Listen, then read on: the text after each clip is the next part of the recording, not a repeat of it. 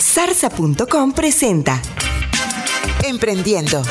De emprendedor a empresario. ¿Qué es el tráfico orgánico y por qué es importante? En Internet, el tráfico orgánico es el tráfico que recibimos de motores de búsqueda o desde redes sociales sin pagar directamente por él. Si nuestro producto recibe millones de visitas, será muchísimo más sencillo vender que si solamente recibe el tráfico generado, por ejemplo, desde plataformas de pago por clic. Zarza.com. Adelantados a nuestro tiempo. Si le gustan los temas de alta gerencia, le invitamos también a escuchar el podcast Coaching para Gerentes en coachingparagerentes.com.